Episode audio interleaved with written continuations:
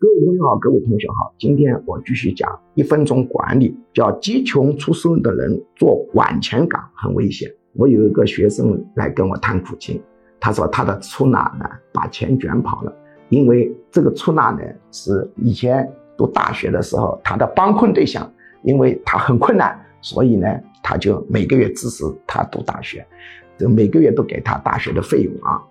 那么他想我对他恩重如山，嗯，应该很可靠啊。然后叫他来管钱，结果卷款潜逃。我说这个很合理的。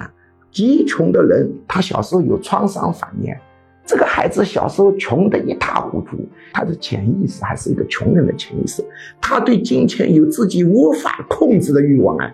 你让急求出生呢去管钱，就好比让恶狗呢去管肉，你这个事情很难做的，对吧？哈，这个错误啊，这个要注意。